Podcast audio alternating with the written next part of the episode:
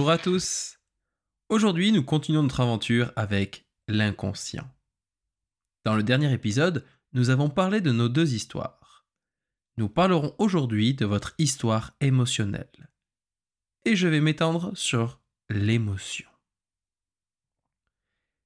En effet, j'ai bien dit l'émotion.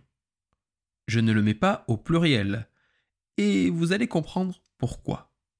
En effet, nous nous retrouvons souvent confrontés à nous dire que nous avons du mal à gérer nos émotions. Mais désolé de vous le dire, cela est impossible. Dans notre société, nous voulons même en faire un problème de quelque chose qui n'en est pas un.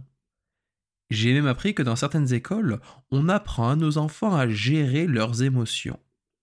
Il faudra bien m'expliquer comment ils font. Sachez, mesdames et messieurs, que l'émotion n'est en aucun cas un problème. Vous avez une émotion. Car en effet, l'émotion, c'est vous. Qui voulez-vous que ce soit d'autre? Que je sache, si vous vous mettez en colère, vous restez que vous.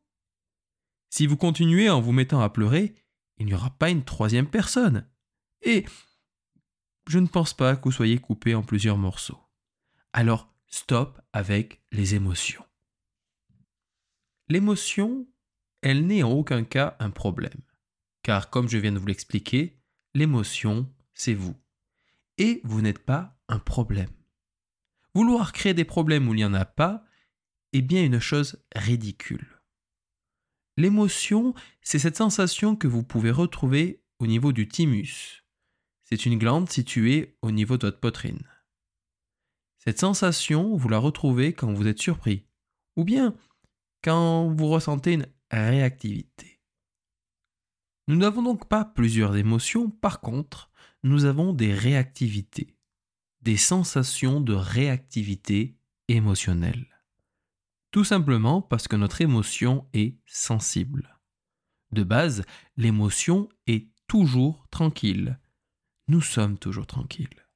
Mais la sensibilité de l'émotion fait que nous pouvons sortir de notre tranquillité. La sensibilité de l'émotion vient en répercussion à une sensation extérieure.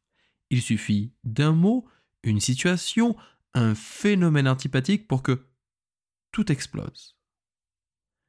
Alors nous nous mettons en colère, nous sommes tristes, ou au contraire, nous pouvons être joyeux. En fait, nous avons juste eu une réactivité de l'émotion, en répercussion avec l'extérieur. Il suffit qu'un de nos cinq sens soit mis en éveil, que ce soit la vue, l'ouïe, le toucher, le goût ou l'odorat, pour que notre émotion soit réactive. Alors jusque-là, rassurez-vous, tout va bien. Nous ne sommes que des êtres humain. Et j'ai envie de vous dire, c'est normal d'avoir cette sensibilité. Ne soyez pas trop dur avec vous.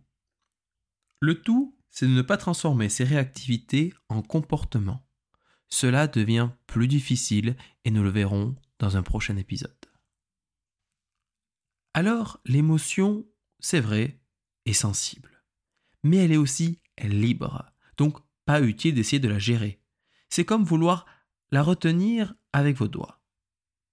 Avec la sensibilité de l'émotion, nous voulons retenir nos larmes. Sauf que c'est sa façon de s'exprimer. Si vous êtes triste, vous allez pleurer. En colère, il est aussi possible de pleurer. Avec de la joie, pareil. Prenons juste l'exemple d'un bébé qui pleure.